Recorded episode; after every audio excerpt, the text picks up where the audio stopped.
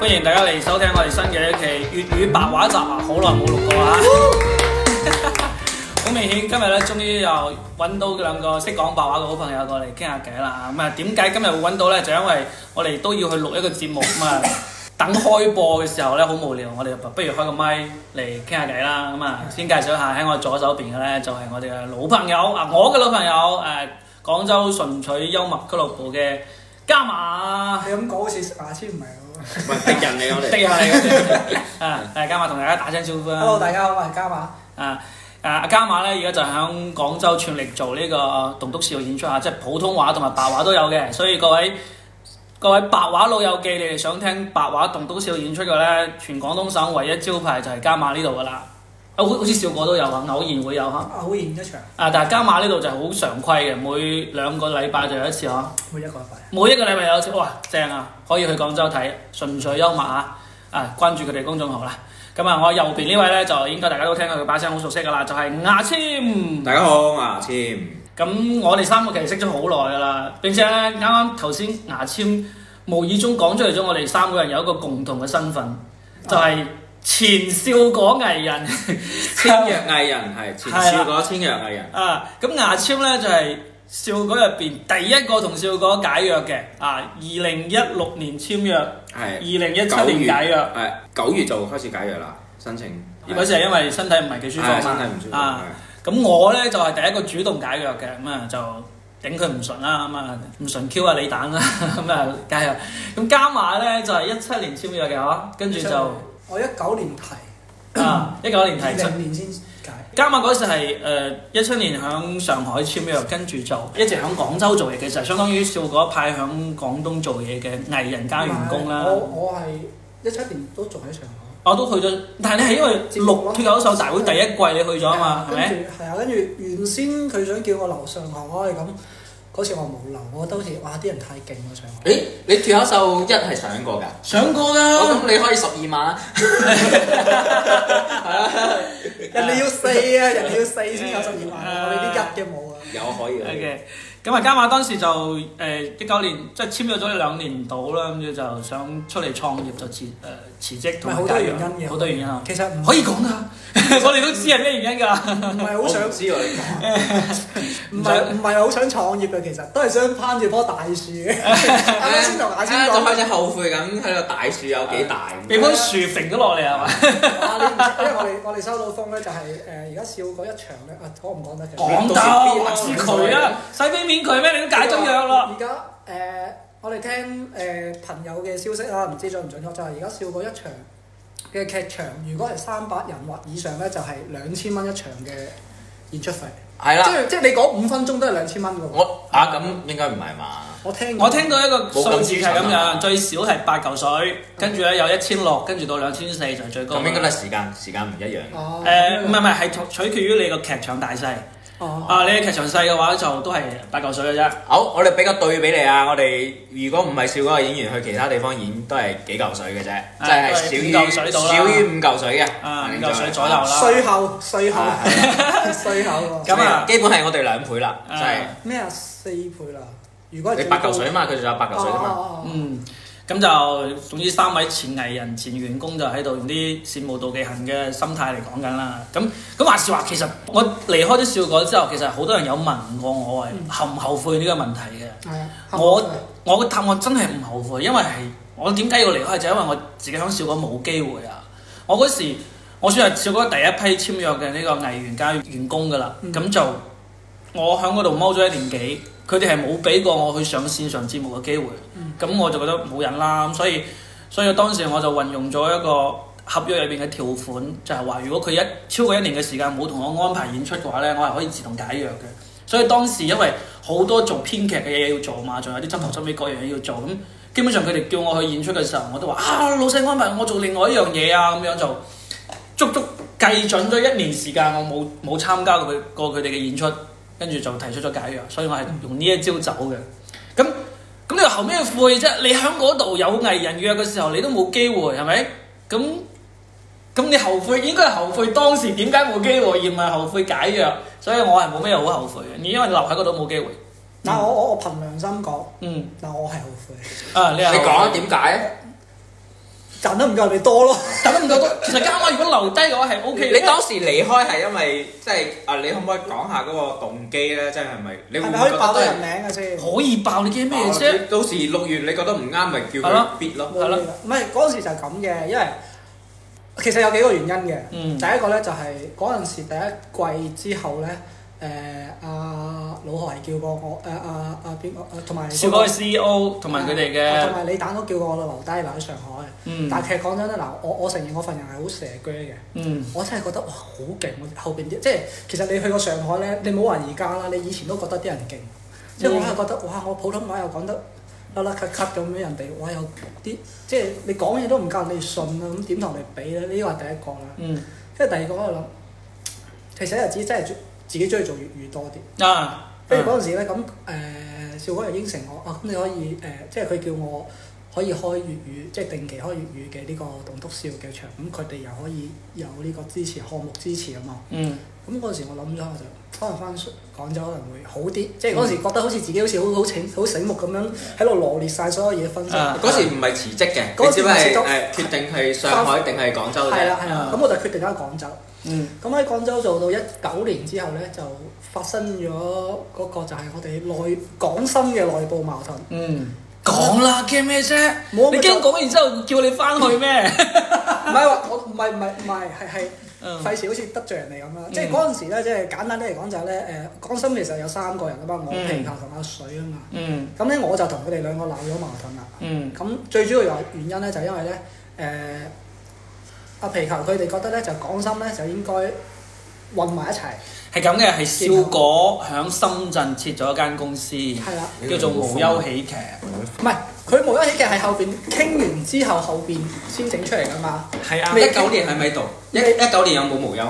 有啦一九。年已經有，但係我哋傾嗰時係一八年底就開始傾，啊即係一就已經開始係嘈緊呢樣嘢嘅。即係佢喺深圳設咗間分公司，笑果全百分之百控股嘅，跟住呢，就揾咗皮球做總經理，然後皮球嘅意思就係話，我呢間總公司呢間分公司係要管成個廣東省嘅，我唔係淨係講管深圳嘅，啊呢樣嘢就導致啊你哋三個即係大家意見不一樣係啊啦，我係覺得咧就每個地，其實我就好簡單，我就覺得每個地區應該分開，因為其實嗯嗱我自己當時就咁諗嘅，我覺得如果即係你成個廣東省都埋一齊咧，咁其實你其實講真，你一定要有偏心啊，你冇可能話哦誒，我一定會做到每個地方咩，係冇可能嘅。即係所以我就我覺覺得得皮球會偏身到呃啊四川個市場。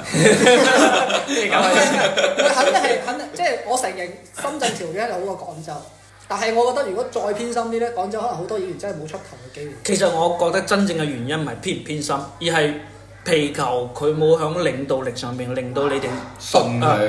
令到你哋服冇啊啊！。阿阿水好服佢噶，我唔服你啫嘛咁你服乜？佢淨係服收服咗阿水，收服唔到你啊嘛！即係如果，比如話佢唔係派皮球嚟做，佢係派李丹嚟做，你肯定冇所謂，係咪？你肯定願意跟住佢做，係咪？或者派老何過嚟，何曉希過嚟做呢、個呢、個無憂嘅頭，係咪誒？我我估計，即係當然佢哋肯定唔會派嗰啲。我打比，如果你冇辭職，嗯派你嚟做咧，啊，我估計可能我嘅結果都唔係咁，梗係啦，即因係為可能可能傾嗰啲嘢。因為我係一個好公平嘅人，而且我係你知唔知當時唔關事，主要係你大家都係講廣 東話咧，即係講粗口咯，大家都會冇咁介意啊嘛。 因為當時其實當時我走嘅時候，我係好落力，希望阿加馬同埋阿水可以入到笑果嘅。因為點解呢？我係好希望有人可以喺廣東真係將粵語棟篤笑呢樣嘢做起嚟。當時笑果招咗佢兩個入去，你諗下，哇！俾工資喎、放你喺廣州喎、咁啊你將棟篤笑好好做起嚟啦，咁幾好啊！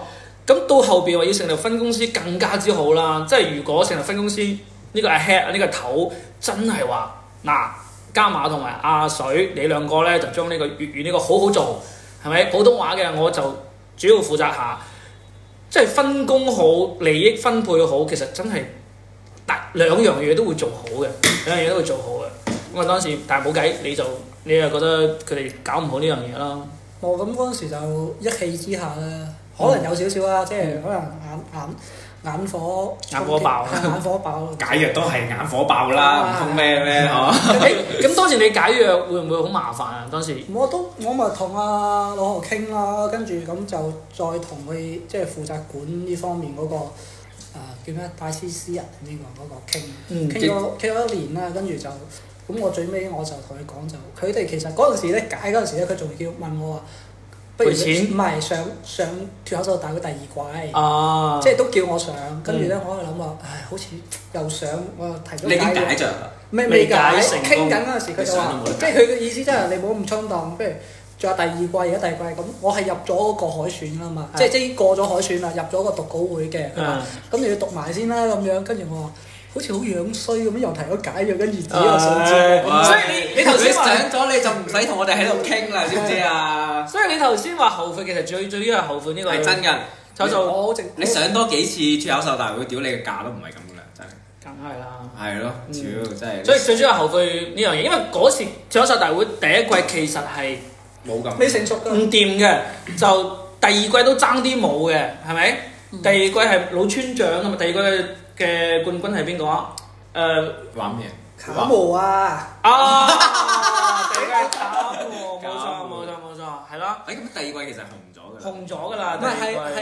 係卡模紅咗。搞冇紅咗，但係都佢一個人帶起晒成個節目㗎，其實我覺得啦吓，即係可能有啲朋友聽到唔係好開心。唔係你真係上多次脱口秀大會二嘅話，你真係二上到二有可能上三咯，但係老實講，有一個人一二三四都上咗，都好好 咗啦，就係、皮球啦。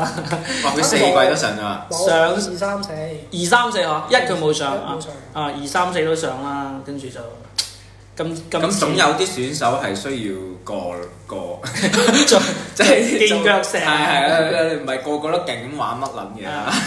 咁咁啊啊，我啱先傾緊放下先講，但係今季皮球俾人剪得好緊要， 梗係你就係喺鏡頭前冇觀眾緣嘛，其實真係唔關嗰個後期嘅事嘅，嗯即係你人哋冇理由話將好嘅嘢剪走嘅，嗯，就係你表現唔好咪剪你冇咯，計嘅。其實我哋去演都，我反正我去演我都俾人，我絕對去都去唔到，嗯所以皮球都算勁㗎啦，真係所以唉講找下回身，啊真係真係真係都算 勁 啦。找回勁跳 舞，皮球呢一次俾人淘汰係我今年見到最開心嘅情景啊！俾一個講咗三日嘅東北女仔淘汰，冇後尾個東北女仔都上咗熱搜添啊！係啊，人哋勁啊嘛，係啊，真係勁啊，輸得啱。唔係點點解咧？我我冇睇到啊，我真係揾唔到。就係喺第二集，今季第二集最後幾分鐘，你手嘛，你手關牽指啊嘛。最後幾分鐘，跟住皮球大概俾剪咗出嚟，可能分零鐘到啦係啊，，跟住就即係佢嗰五分鐘可能都俾人剪到分零鐘。就係分零鐘啫嘛，啊，就係咁樣咯。誒，總之就誒，我哋今期最主要就係而家先彈一彈啲前塵往事啦，咁啊，誒羨慕咯，即係笑果講真，依家誒即使你係一個好平誒、平庸嘅演員，你喺笑果都有錢賺，嗯。我覺得。咁肯定啦。所以脱口秀演員係都好希望會做上線上節目嘅，呢、個毫無疑問一定嘅嘅啊。嗯咁、今日我哋點解會三個喺呢度呢？都係因為我同阿加馬今日走嚟呢個深圳嘅鳳凰衛視鳳凰大廈呢度去錄呢個鳳凰笑逐言開嘅其中一集，每個人喺上邊表演五分鐘。咁《笑逐言開》呢個節目呢，誒、其實唔係好出名嘅啫。雖然佢已經做咗好多年嚇，好似已經有七年定八年㗎啦。咁就都冇人知， 但係好彩依家佢就有贊助。咁啊，其實佢呢個節目已經上咗好多脱口秀演員上嚟講過㗎啦。咁啊，老超啊、小新啊、宋劍啊、戴維啊、誒、都嚟上嚟講我睇，其實都冇人知嘅。但係咧，因為我哋真係想上節目，所以咧只要有機會，我哋都係願意上嘅。肯定啦，頭啊銜都唔錯啦。其實並且你知唔知而家全國咧，仲可以叫脱口秀演員上節目嘅衛視啊，或者係全國性嘅節目係剩翻兩個，一個就係呢個小鳳凰衛視嘅《笑逐言開》，另外一個就係河北衛視嘅《小強來了》。呢兩個節目都係做得好長時間，但係冇人睇， 但係佢哋有贊助喎，又幾勁我喎！喺度幫你打，好好似有公安嚟捉我哋全部打。識聽廣東話呢唉度打唔係，但係啊我唔係啊，但係有啲其實都有其他台嘅。但係有啊，但係就嗱，你嘅珠江但係台啊嗰咯啲就真係唔係我勸大家我冇我我上。意思係咁嘅，因為咧都我呢幾年都寫咗好多呢啲所謂嘅節目啦，嗯冇、所謂佢哋嗰個節目生存到長期長有，對我哋從業人員嚟嚟講係。有有嘢做咯。，係啊，有好好㗎，有有樣公開嘢咯都理得佢誒出唔出名係咪？係啊，但係所以我哋今日主要想講嘅話題就係話，究竟嗯我哋粵語類嘅節目幾時可以出一個長期有，可以令到我哋呢班識講粵語、棟篤笑、識做、識寫粵語 get 嘅人咧，係會多啲機會咁樣啦。脱口大脱口秀大會四嘅一個廣東，唔廣東版啊嘛，係廣東嘅一個演員紅咗，然之後佢嚟大動， 得咁嘅啫，我覺得。冇人會做呢咁嘅嘢，即係。唔係呢個你如果係上脱口秀大會紅咗，係因為你講普通話紅噶啊嘛，你好唔容易得到嘅機會，你唔會浪費喺粵語上面㗎。你將呢啲資源放喺粵語上面，其實係浪費。所以咪我自依家其實我覺得，即係基本上我哋一講到粵語嘅喜劇節目，我哋而家可能淨係識得講一個嘅啫，就係、粵知一二，係咪即？係仲整緊 㗎。粵知一二仲做緊，仲做緊，並且佢佢有招全職嘅喜劇編劇。阿山大都去咗粵知一二啦，知唔知啊？山大都去咗啦，山大係廣州嘅一個棟篤笑演員，雖然誒、呃、講得唔算話特別好，但係佢而家喺粵知一二做緊編劇啊嘛。但係就係咁嘅喎，你你你你你難得有一個做緊，我我基本上只要任何粵語類嘅節目，我喺節目入邊要講話，誒、講究竟廣東或者係成個粵語地區有冇喜劇節目喺度做緊嘅話，係得預知一二做緊嘅咋，仲有邊個啫？係咪？以前誒、嗯香港台有做過一兩期，當時啊嗰、個叫做咩啊？佢你佢睇睇你，今晚睇你，今晚睇你你乜鬼名啊？你咩啊？唔記得啦李。思捷啊，李思捷係咪？做哦得幾好嘅咩其實幾好睇嘅係係係係幾好睇，但係就做咗一季冇啦，冇咗啦。收視問題。啊，唔係，其實咧誒係咯，粵語其實之前係真係要靠香港人整嘅，嗯你即係粵語嘅喜劇節目。嗯，但係依家真係冇啦。冇，特別疫情之後咧，仲加誇張。首先香港冇，跟住咧，粵之一二咧，雖然佢做得落去，但係佢就始終太有局限性啦。我次次睇到郭家峰嗰啲短視頻俾推薦出嚟，冚唪唥都係就係講啊，王者榮耀啦，係啊，全部集中喺大學生嘅生活上面。雖然郭家峰都三十歲啦，即係佢哋講佢講真話我完全跟唔到未啊嘛。嗰一封未有三十歲啊？佢九一㗎，係咩咁？樣。哦卅歲啦，佢即係日日都仲係仲係講緊啲大學生嘅生活，跟跟住就講啊廣東人碰到咩事又點樣咧？廣東人點樣玩共過？鳴咯，即係誒 Papi 站嗰套，係啦，就唔係 get 咯。即係你會睇睇到呢啲類型嘅，就係你做之前你呢個節目冇問題，但係你做唔大咯，你變唔成下一個誒、呃今晚百里行脱口秀，變唔成下一個呢啲 Tonight Show 呢啲咁樣嘅節目。其實今晚八零後脱口秀都一直不温不火嘅，老實講。但係我覺得廣東咧係冇可能做得當咁樣嘅節目。點解咧即係即係連呢一種級別嘅都做唔到，點解咧？我覺得我唔信。我覺得郭家峰係可以做嘅，只不過佢冇呢個興趣做嗱喎唔。係係係係，我覺得係成個市場你你聽下，你聽下，我哋幾年前，即使係誒一九年，我哋都唔知道線下嘅脱口秀市場會咁鬼好嘅，係咪？嗯。所以幾年後乜嘢都唔知啊，我覺得乜都有可能咯，我覺得啊係咯。總之我而家嘅諗法就係咁樣。嗱，首先郭家峰佢唔做就係佢嘅事啦。我覺得我心入邊係一定係有一個目標，將來有機會會做嘅。但係響呢個目標可以達到之前，我哋做咩呢？我就好好咁樣做線下演出。做線下演出呢，就有嗰樣嘢，但係呢，我做線下演出都係做呢個普通話嘅啫。粵語嘅話呢，就真係真係要靠加馬利向廣州好好咁樣做㗎啦。誒、並且。我我我自己有個不成熟嘅睇法， 嗯好油膩咯。即係我係覺得，即係打個比喻嗯啦，打個比喻而家唔一定係我哋三個或者邊邊個咁。我打個比喻有個人叫做叫做阿阿小明咁啊，嗯如果小明佢真係好勁，嗯你即係打個比喻佢棟篤笑、誒脱口秀或者佢創作表演都好勁，嗯佢就係喺廣東、喺廣州、深圳或者咩，佢又講粵語又講普通話，佢好勁啦。嗯但係佢始終都唔會喺廣東出名，佢一定係要去北京或者上海。即係啊係我我始終堅信呢樣誒、嘢。我係老實講，我都有我嘅睇法係雙語，冇冇冇理由雙語都勁嘅，得一樣一樣語言。雙語都勁有啦，嗱在座有三個啦，係咪先？我唔明，我我我意思係即係打個比喻啊，即係呢條友佢佢符合晒所有條件。嗯即係我哋成日覺得啊，可能係因為佢唔夠勁啫，所以先先留喺廣東或者可能上海俾俾人唔會。但係我打個比喻，佢就算好勁，佢佢一定始終都係要去北京、上海。所以你就唔可以寄望於呢啲兩個語種都勁嘅人，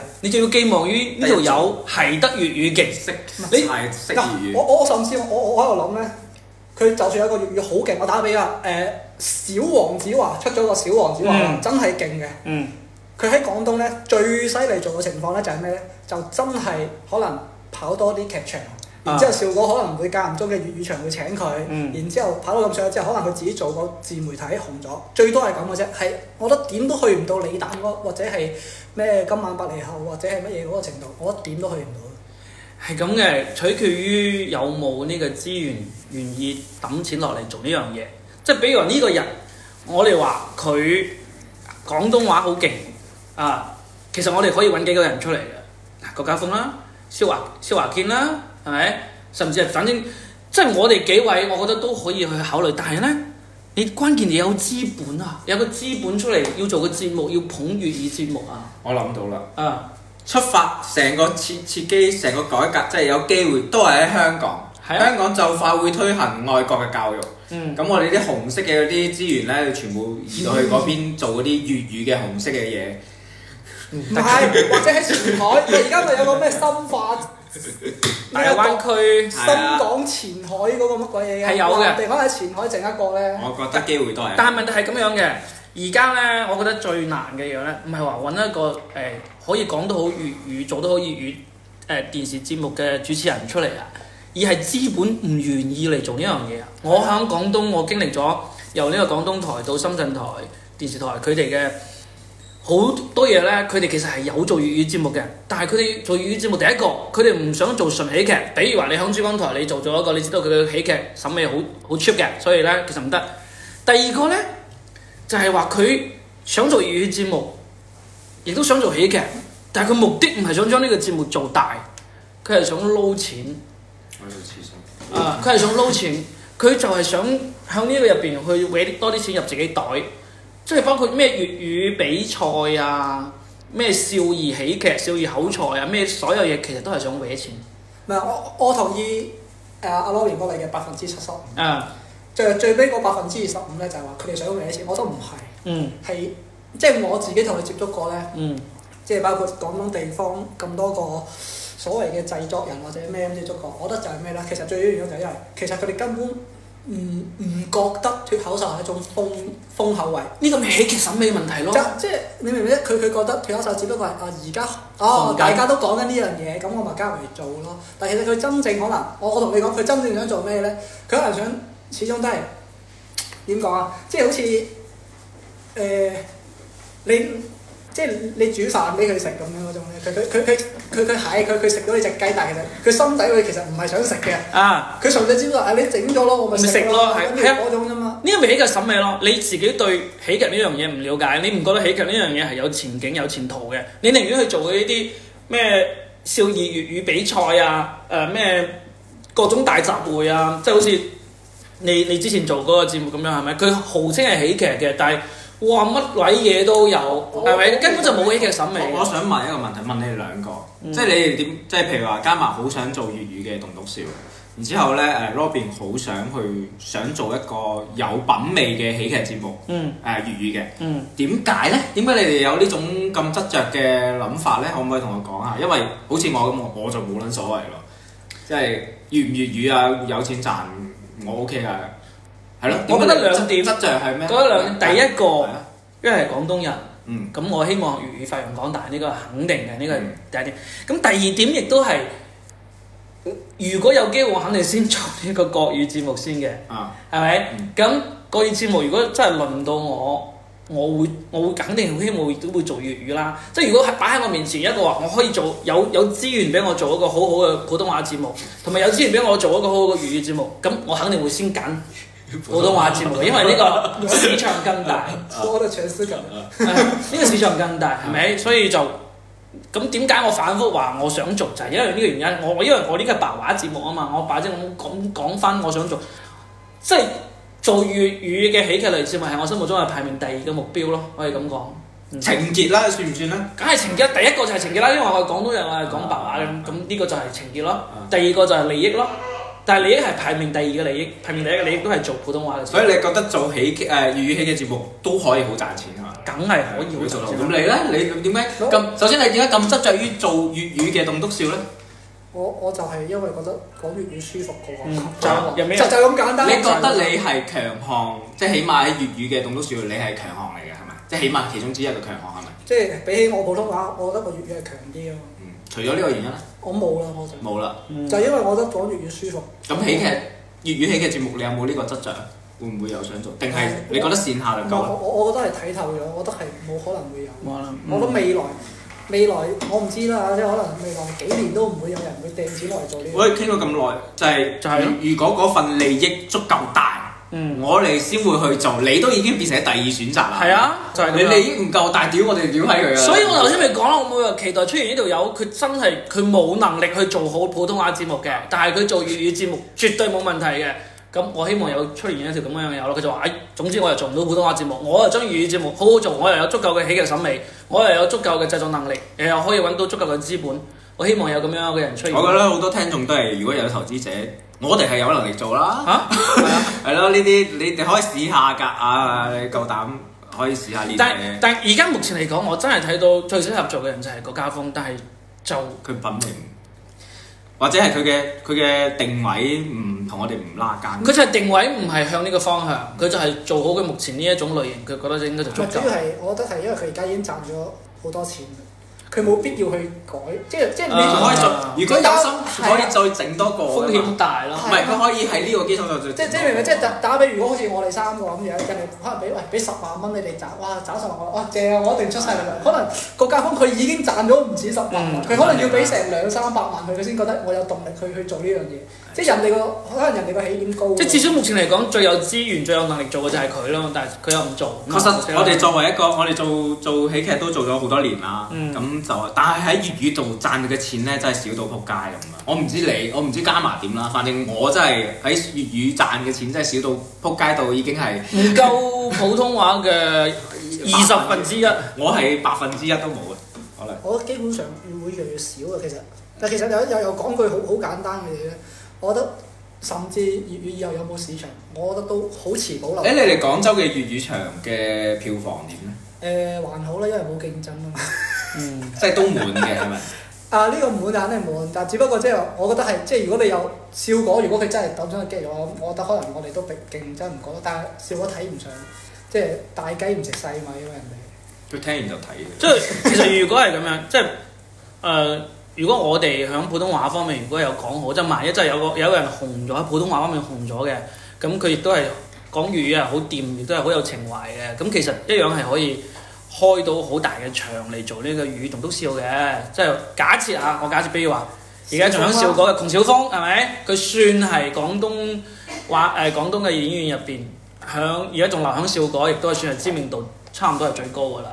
咁如果有一日佢突然間喺笑嗰個節目入邊紅咗啊，雖然呢一日好似希望唔係好大，紅咗，咁佢話佢翻嚟，即係紅到好似阿李誕咁紅，紅到楊楊楊楊呢咁紅，咁佢翻嚟嘅話，佢話誒我開翻一場粵語嘅 show，其實賣個幾千人嘅票應該係冇問題嘅。我覺得如果係咁，我都會好開心。即係啊係即係如果小峰佢可以做到咁嘅，哇！真係其實好開心。有有一個係啊廣東嘅可以喺咩喎？完。誒依家係咪可能大紅計一個係嘛？其他都但係已佢經唔識講白話，佢唔識講白，話㗎，屌！佢白話好爛㗎。我以為佢識講白百話分之。三十咯，即係即係佢係聽住都冇問題，哦佢係佢唔係喺山上大嘅咩？唔係佢潮潮汕。汕人，佢嘅潮白汕話講得唔得嘅。哦，即嗯係咁，所以所以你啱講洪小峰，我以為誒、好似真係冇喎，即係成個廣東喺笑嗰度都冇一條友哦江出唔嚟。係江子豪啦，昌 叔啦，啊，跟住就張叔咯。慘咁就濕冇啊，咁睇落應該係江子豪機會大啲，但係哎誒幫下江子豪啦，佢你但但 其實我同江子覺豪得熟唔熟啊？都幾熟啦。嗯，你喂但係我覺得係小峰係會誒，即係即係如果講即係毫無疑問，線下演出一定係窮小峰好過佢哋好多嘅，線下演出有粵語白話棟篤係白笑話嘅話係好過佢絕對哋啦好多嘅。咁但係窮小峰而家喺普通話方面又衰在佢已經放棄努力啦嘛，係咪？佢已經放棄，其我覺實得我佢覺已得有經個人我哋討論漏咗啊。其實我覺得如果真係即係講真唔係計咩啊，我覺得其實應該理智性。李志星佢佢係佢佢普通話一定唔得啊嘛，係咪先？即係即係話唔係即係純唔白係話，我我意思即係話，如果講資質啊，講講天分呢個理智性，但係佢係純白話喎，佢唔係啊冇辦法普通話，知唔知啊？咁咪即係就就係講講白係，話。唔係啊！李志星依家老實講，佢太佢心思唔喺度。心思唔係喺呢度佢太耐冇練，我哋唔可以少睇呢樣嘢嘅，即係唔好少睇佢我太過哋呢個。冇練就係因為心思唔喺呢度。係咯，咁你你而家唔係我哋當年睇肯定佢勁嘅，你而家再同我哋比，我覺得真嗯係如果再冇可能而家佢冇得比啦，係因啊為佢已經冇上台好耐係啊啦。但係個問題就係話，打比如果佢當時佢，因為佢係而家做學術啊嘛，做啲嘢啊嘛，嗯嗯即係佢當時咧，佢哎佢揀咗話，誒我就專心做演出呢條路咧，我覺得佢應該係最最大希望。係啊，響白話同都市方面，佢當年係最有希望，我哋個個都好中意睇佢嘅。我當年有一次開玩笑咁樣講過，我話如果係全國有有演員要做專場演出嘅話，我嗰時淨係想睇兩個，我一個係想睇周杰文，第二個想睇李志星。誒，我認同啊呢個説話。係啊我好認李志星如果佢依家重新上，我都想睇嘅，即係佢想講五分鐘，我咪睇同。我啦。好咗啊啦。嗯哦係咯，佢但之前係佢即係我哋想知道佢諗乜啊嘛。 你係咪你你先知唔知我最近我最近一次聽佢講新段子咧，應該係一七年唔知一八啊，嗰個新段子，但係即係你明唔明啫？佢係好爛啊，嗯但係你唔知點解好多人咧 新年嘢好難啊！係係有啲爛嘅，跟住咧，但係啲人都好中意聽啊。嗯佢咪人格魅力，佢有嗰個觀係眾啊，緣即係有啲演員咧，就係即係你知道啲演員一般嚟講，你喺後台休息，其實講真，你就聽後台反應就算噶嘛。嗯但係李志星咧係上去啊忍嗰唔時咧，住去睇係大家所有人都聽聽佢跑翻上去周奇墨都係後邊嗰邊，大家想睇佢。嗯，周奇墨如果過嚟，我哋都忍唔住去睇下係啊，喂，咁佢係勁啊嘛！佢嘅。佢教主佢啊，嗰陣時講嗰啲咩啊嘛，話咩啊牛郎織女，跟住話要要咩可能生活好關好好困難啊，跟住咩誒要可能喺喺宇宙度咩擺地攤啊，但係嗯又會遇到宇宙嘅城管啊，即係嗯銀河護衛隊啊咁樣。係啦，即係你即係好係但係你但係你腦洞係係啊，好開即係嘅。李子星講俾你聽喎，你諗下嗰個就好笑喎，你唔知啊咩？嗯李志星依家如果你表演嘅話就仲唔得㗎啦，真係。李志星可能好多人唔知啊，佢都係同我哋一齊好好耐以前同我哋一齊玩嘅一個。二零一三年就開始講哦佢嘅，係中山大學嘅哲學博士。啊嗯。算唔算係我哋廣東地區嘅周奇墨咧？好似咁講好似又唔係唔幾搞你喂咪嚟啦！李志星冇人講過佢係周杰倫，但係李志星係幾乎人人都講過佢係好似黃子華，即係我哋自己廣東人話佢似黃子華咧都冇咩好講啦。但係有一次二零一五年嘅時候，我喺深圳做咗一場粵語棟篤笑，嗯請咗香港嘅三個演員過嚟，嗰三個人都係第一次聽李阿志 V 星佢哋啊， ，WeWack 誒 Fab，仲有一個係天 Tim 啊，我唔記得啦我，就話哇佢呢條友好似黃子華，即係香港嘅演員。我覺得李志星唔係周奇墨，因為周奇墨係表演類，哦李志星應該係呼懶型嘅，我覺嗯得呼懶棒火嗰種類型。即係專寫嗰啲即係啲觀點啊，啲咩啊觀點啊內容啊，即係個文本好勁嘅有啲啦，係咯。我又覺得你唔係覺得好似似，我唔知。國內嘅冇邊個同佢有風格有啲似嘅，除咗黃子華，冇所謂啦，佢而家唔講㗎。啊咁好可惜，好可 惜，好可惜啊！誒，有冇發現咧？我次次錄粵語節目咧，講白話節目咧，都係會講起，即係恨鐵不成鋼啊！覺得你知唔知啊，廣東呢邊唔得啊，仲唔出節目啊，期期都係講呢係邊啊嘅嘢，好期期都煩，會我自己都睇煩。我我冇所謂唔係我覺得就已經係定局嚟㗎啦，係唔會發展得幾好㗎啦。 所以包括我啱問 你，你都其實都唔係放喺第一位嘅，你都係係啊睇利益第二位嘅。咁人人都係咁噶啦，所以如果你冇巨大利益嘅話，你我哋都唔會去做嘅。其實就係咁，人人都係其咁。其實我覺得咧，即係可能有啲誒、呃叫咩啊粵語嘅文化愛好者或者咩咩咩嗰啲咁，我我係覺得咧，其實如果廣東想喺呢啲文藝類，即係呢種喜劇啊啦或者呢個方向咧，想真係跟上全國啊、北京、上海嘅，即係唔好話深圳啦，啊深圳都唔係好勁啊，我覺得北京、上海嗰種咧，我覺得可能廣廣東即係廣州呢邊可能最好就係、 大家放多啲精力喺普通話，就唔好成日執着於 係咪冇啊！我哋都冇人執著於白話，我哋冇人執著。我我唔聽我而家一年都我見到我你哋啫，你哋有個叫派派對嘅係嘛？派咩派對？派派 party 啊 party， party，佢好鬼勁喎！佢講粵語係嘛？佢啊學㗎嘛，佢哇！上我就班覺得屌呢啲語言天分就好鬼勁喎，我覺得真唔係而家仲有好多啲粵語嗰啲保衞嗰啲人咧，粵語警察啊，你知唔知係。？仲有咩？有，哦我哋呢個節目下邊分分鐘俾人插啦，話你嗱，我哋加埋廣州人嚟㗎啦，啊你佢肯定話加埋，我聽我都唔係廣州，有口音越秀區係咪你一聽就花都，有冇越秀區嘅？花都有啊！冇我花多？唔講嘢，屌 你係啊！越秀嘅，我我係越秀戶口嘅。啊要瘦口㗎，雖然花都花都濟嘅，中樂壇啊！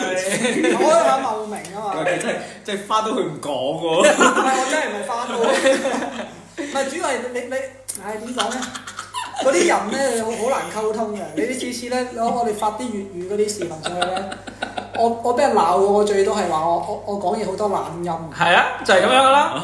咁啲但係你粵覺得語警察就就係係你咁連樣啦廣州人都俾人咁講啊！係啊，即係大佬啊！你而家邊個講廣州話冇啲懶音啫？你你如果真係喂廣州話，如果你真係按字字正腔圓咁樣講廣州話，你好攰㗎關鍵你自己可以咁講，你自己講唔好，棟篤笑嘛。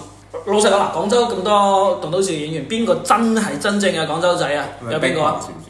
邊個？冰河算 唔算？梗係唔算啦。跟佢邊個係啊棟篤笑演員咩？我屌你！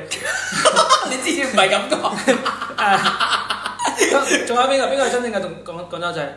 西啊，維咯，西維，西維係咪西維又唔西維邊點講度棟啊篤笑？西維而家做即係佢唔佢係同佢我邊度人？佢到同我都係鄉下都係茂名嘅，但係哦，你冇明㗎？我鄉唔係我哋鄉下茂名，但係我哋呢邊出世，廣州出世，廣州大咁樣啊咯。誒，西維，阿阿啊雞翅係咪啊？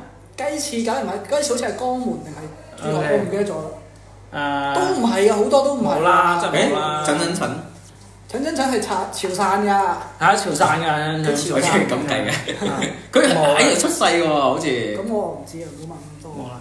所以就有咩好咁執正？你哋捉我哋字粒話我哋講得唔準嘅，唔該你真係出一個廣州嘅，你同我字正腔圓，同我講五分鐘好笑嘅哇棟篤笑 get 出嚟。！你好真係你你會唔會即係我成日喺度講，你會唔會即係你你停少少去傾偈？喂，我廣州嘅廣州，你話我係廣州嘅，咁你唔會咁講嘢噶嘛？係咪先？嗯咁啲人話喂，唔係你啊，係你啊，咁你唔會係你咁樣。所以咪好煩咯。跟住係我好理解呢啲所謂嘅誒，即係話呢啲正音警察嘅。點解咧？因為佢除咗識得捉你正音，佢其他嘢都捉唔出。啊依家仲有咩？捉唔出哦唔係嚟即係有啊依家喺香誒廣州傾偈仲有唔咩係？傾偈唔會，但係只要你放出任何作品，無論係音頻定視頻，就一定會有人。我以為加埋佢哋係唔會有嘅喎，會有㗎連連本地都有。會有嘅。即係你你除咗識得捉人正音，你其他嘢都唔識啦。咁你出咁你唯有顯擺呢樣嘢咯，係咪？就係、咁樣噶啦。啊我喺度錄緊呢個慶與慶元年尾，一日到黑俾人插喎。但係有啲口音好笑啲嘅喎，做啲劇。唔係，你口音肯定好笑啦，好笑啲佢好簡單啫，好似好似喂講真，好似阿軒阿軒佢誒肇慶嘅。佢嗯肇慶佢咪有肇慶口音咯，咁嗯咁啲人會好笑好咯，笑啲㗎係啊，咁有咩問題啫？咁我係肇慶啊，啊，李志星都係肇慶喎。係你都肇慶，但係但係阿軒係佢佢唔係肇慶端州，即係佢唔係縣慶市區，佢係肇慶一個縣啊嘛，即即係係縣嘅咁樣個口係就算喺肇慶都會俾人笑嘅。咁唔唔係係笑嘅定屎嘅你哋，我哋會唔會嘈到啲錄音嘅？唔會唔會，嘈到會過嚟講啊。就係咁啦，啊啊！咁你講翻啲開心少少，唔好期期都喺度插我哋粵語嘅文化啦，真係講一返啲陣你哋要去錄啊嘛，係都係講普通話啫，我哋都係。唉，講乜嘢？可唔可以講啊？我哋講一件開心嘅同粵語有關嘅嘢，你收呢期節目尾啦，有冇啊？粵每語開人心講個段 子，好靚喎，每人粵語開心嘅嘢有乜嘢咧？啊！誒誒哎我知啦，咩啊？嗰個跑步嘅蘇蘇炳蘇炳添，攞咗啊攞咗我哋嘅世界第六啊，啊！蘇炳添開心！咧！咁啊，真係開心嘅，真係開心。蘇炳添。 誒嗰個唔係嗰個游水嗰個都係你你先，你又話咩啊？你攞年你你話咩啊我頭先喺度諗，我我突然間諗到咗謝霆鋒嗰部新片嗰《怒火重案》。嗰部好睇啊！幾好睇，幾好睇，算係難得一見嘅近年嘅嘅粵語好睇。哦，我最近睇翻下《龍虎武師》，你哋睇咗未啊？我未睇，紀錄片，未睇，紀錄片，呢部哦紀錄片，朋友朋友有人刷我推薦大家去睇下呢部片，因為佢而家已經唔響院線啦，已經落咗畫啦。但係咧，可以響呢啲智能電視上面付費去睇，六蚊，六蚊睇，絕對值得睇，因為佢係真係將誒呢個香港呢啲誒武行啊，即係專門做呢個特誒、呃武打替身啊、武術指導啊、誒呢啲動作演員呢啲，由一開始有到依家為止嘅都講得非常之好。基本上將所有人涵蓋晒佢，就除咗成龍，成龍係冇出鏡，亦都冇出聲，但係佢會有佢誒、呃、電影影像剪入去咯。洪金寶都有，洪金寶喺入邊好好大氣氛，即係不嬲咁樣。佢係紀錄片嚟嘅，但係講得非常之好，非常之好睇。就喺例如我哋啲主流嘅啲 A P P 有冇得睇先？定係一定要付費電視先有？誒有啊有啊，出嚟 A P P 咩愛奇藝、優優酷、騰訊全部都可以睇。都係啊付費睇嘅咁啊推薦大家上。啊，跟住我，但係咧，即係令到我感慨嘅就係話，你諗下香港啲龍虎武師咁出名係嘛？啊做為香港電影嘅當年嘅發明做出咗咁大貢獻，呢個係佢哋嘅第一部紀錄片，亦都係拍得非常之好睇嘅紀錄片。但係佢其實係一個河北嘅 導演拍出嚟嘅。呢個導演我特登去查咗一下，因為佢叫做魏君子，應該係筆名嚟嘅，哦佢姓魏。知我識佢啊，你識佢咩？佢好出名嗰個影評人嚟冇錯，我特登去睇咗下，佢哋有係最早喺嗰啲咩大眾電影啊，你早期啲電影雜誌入邊做影評啊，然後即係好明顯，呢、個就係一個對粵語文化對港產片有深厚情懷嘅佢寫過好多香港電影嘅書㗎，係嘛？我睇過。所以佢係對香港電影，即係我我咁肯定佢白話應該唔識講嘅，但係佢肯定係對呢個香港文化、香港電影非常研究得非常之深，然後最後有因為情懷驅使，然後佢又有呢個資源，然後佢就拍咗呢個紀錄片。哇！我覺得呢樣嘢真係即係又感動又心酸啦。所以我哋最後結局就係、即係結論就係、你哋嗰啲北方嘅人咧，想做粵語節目就揾 我哋啦。我哋呢邊自己冇人冇人理㗎廣冇人廣東唔會有。屌，咪要講開心嘅嘢，啊都開心嘅，都開心嘅，一部咁嘅片可以睇，翻去睇下。翻嚟睇下，嗯。魏君子當時當年都係即係有佢佢有香港咩記電影記史啊，嗯即係佢寫得好撚厚嘅，都係、都係佢寫，所以你講我有印象。我哦再講翻一樣嘢就係、誒、我哋嘅志哥梁曉智，佢 最近亦都有一樣嘢， 又係唔開心嘅。點解咧？佢喺我嘅鼓勵之下開咗個播客，咁啊專門講香港往事。你知道曉智係香港通嚟㗎啦，你由細睇佢嗰啲 TVB 迷嚟噶嘛，佢唔係係你嘛，咁啊跟住佢就佢真係好勁喎，佢集集唔使打草稿，每一集大概十分鐘到啦，十到十五分鐘，佢就會講一段同香港有關嘅故事，例如話。比如話佢話香港茶餐廳啊，你知唔知香港茶餐廳係咩回事咧？佢將茶餐廳嘅來龍去脈啊，同埋茶餐廳嘅日時趣事都講，就咁樣完全唔使打草稿，幾乎唔使剪輯咁樣就講嗰十分鐘。你而家都唔使打掃。咁唔一樣，即係佢有係啲人睇我哋佢係每樣嘢都佢就咁做完之後咧，就但係冇計，佢呢個要用普通話嚟講，因為佢原來講白話嘅，佢做過係冇人聽嘅。咁佢喺我嘅慫恿之下，佢就要佢就講呢啲事，但係佢就用普通話嚟講，就都講得，因為你知道志哥普通話唔算好好嘅，咁就講出嚟咧就真正嗰啲未聽慣港普嘅嘅嘅人咧，可能聽得唔係咁舒服。咁就放出嚟，哇！好慘啊！佢已經做咗十廿幾集啦，每集都係得個兩位數嘅收聽， 即係我覺得佢而家仲做緊咩？佢仲做緊，我懷疑佢心入邊一邊做一邊喺度屌緊我，哇屌你攞邊呃俾鳩我，我都停咗啦。 呃鳩我又話做呢樣嘢有前景，咁啊錄咗廿幾卅集都仲期期都係得個兩位數或者勉強三位數出頭嘅收聽， 唔係可能唔講係嗰啲以前香港 Robin 應該想報仇啊，坤可能佢啦。係坑佢啊，成日嘢嬲佢啊。唉，真係。但係佢講得真係好有意思㗎，啊我我幾乎集集都好聽。佢會講，比如話呢、個嗯呢、個香港嘅誒邊度嘅電影取景地係邊度啊咁樣。佢因為佢成日去香港啊嘛，其成日實志哥寫文章反而多人睇，可能佢已經寫咗兩年兩三年啦。佢有個公眾號，即係起碼比佢聽嘅人多。冇啊，喂，之前你哋識唔識香港有條友咧寫大字嗰條友咧？叫就咩就唔係九龍城皇帝喎，啊？佢寫嗰啲鹹濕對聯咧，你有冇睇過？冇睇過，做咩啊？即係識奶奶條界，唔識奶成塊嗰個咧。哦，佢寫㗎。？唔係唔係係唔咪係，出名嘅人？嗰條友佢佢唔出名嘅，而家啲人估緊佢身份，佢係點咧？佢係佢係喺好似喺 Insta 唔知係喺 Instagram 係啊，佢咧就佢就喺啲街頭寫對聯，嗯即係好似寫到九龍城皇帝咁樣嘅。嗯嗯，佢就從來唔公開自己真名，佢就影完之後就算就發上去，好求其影唔影到個樣出嚟嘅。冇，佢從來未露過樣，啊？即係佢永遠嗰個圖咧就得嗰啲字嘅啫啊。啊跟住佢而家紅得好緊要係咩咧？佢嗰啲字俾人賣到周邊產品咧，嗯，即係即係點啊？即係等於係即係佢佢佢好即似係佢冇版權㗎喎，佢冇佢冇版權收，哦佢有係嘛？哦因為佢用佢直接有啲人就用佢上面 ins 嘅嗰種，哦，係做衫啊做。嗯啊啊佢你咪就係聽到啲嘢咩咩咩識奶奶條街唔識奶成塊，啊就係佢寫啊嘛。跟住有個咩上得山多中遇虎，屌得閪多足屌屁股啊啊嘛。啊啊啊嗰啲全部都係佢寫嘅。啊啊！跟住咧就係嗰條友就係即係點樣呢？你發覺一條友就係咧，我我係覺 得啦嚇，屌得閪你真係我諗緊啦，屌得閪多屌屁股喺度，真係好正啊！係啊，真係佢，簡直係洞察人性啊！係啊，感慨。啊， 有啲係好感正慨啊啊，全部呢啲。我好耐你有冇發覺呢樣嘢就係咁噶？即係可能咧，會唔會咧？我哋做呢啲嘢咧，就係千祈唔好諗住出名，就係我哋有開心就好即啊係嘛係即係有咁開心，咁開心有咁偏門得人偏門，可能咧就會有人賞識，可能做好過我哋咁樣喺度話，哇咩咩發揚粵語文化，我哋冇鬼諗嗰啲嘢，自己開心唔好做主流啊，做非係主流。你冇訂嘛，冇訂發聲嘛。叫叫叫咩名啊？我就唔記 得咗誒誒，你你你我你你用 VPN 上去咧，你搜叫乜哦鬼嘢咩咩？我我今晚睇住佢啲字打飛機。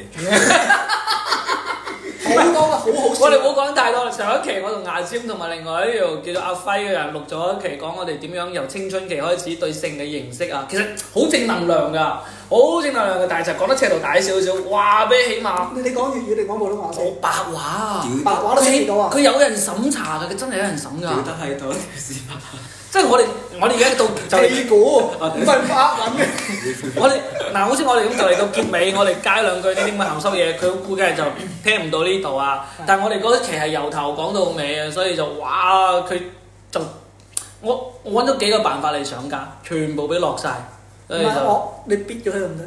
唔係必，即係我哋其實唔係講鹹濕嘢，即係我哋講，比如話誒、你幾多歲開始誒、知道性呢樣嘢？你你你第一次打飛機咩事？講呢啲都唔得，呢啲冇乜好必嘅，係咪先？我只不過講我個人經歷啫嘛。唉，就係差唔多啦而收家收呢啦個言你論快環錄啦言論環境真 係我冇得入噶啦，我一定算。啦，啊好啦，總之最後都係講咗啲開心嘅嘢啦，啊識咗一個 屌屁股嘅人， 你咪今晚上去 Ins 度睇下啦。啊叫好咩啦，名？我真係唔記得唔咗好。冇事，我哋放喺評論區，如果有有人有人有心，我哋放出嚟評論區啦，可以同我哋問一問我哋，或者你哋知嘅話，喺評論區話俾我哋知 啦。嗯，好啦，咁啊多謝兩位，我哋終於又錄咗一期白話節目，好難得。咁啊，下次再錄啦，機緣巧合再錄啦，拜拜。拜拜。混呢個世界就係要你七步成詩，好短時間諗到點變，只係 A B C。呢頭諗完佢嗰頭又變，呢下先至刻意行得幾步諗到嘅嘢點會唔低 B？所以話做人最緊要係講轉數，但係日日係咁轉，屈唔到你唔燥。你想匿埋靜一陣，唔好太牢嘈，但係越嘈越旺就越有着數。唔係你個時代，你咪發牢騷。食啱你嗰期，你就最直租。我係最靚嘅靚模，你知我乜嘢級數？但係靚得三個月，有人叫我做白老。煮豆燃豆萁，豆在苦中也，本是同根生，相煎何太急。一個人傻下傻下行到呢一度，行到呢一步，唔容易做到。佢冇踩到你，放過佢啦。佢特登踩你，佢有病啦！總之為人哋開心咪做下傻瓜。你又無謂逼我逼我做人渣。你問我做人究竟有冇底線？我講埋最後呢兩句就即刻閃。中國人大腳扎咗一千年，個個對住一孖步爪好前面。一千年嘅潮流都係冇乜自由，嚟到廿一世紀要顧下人哋感受。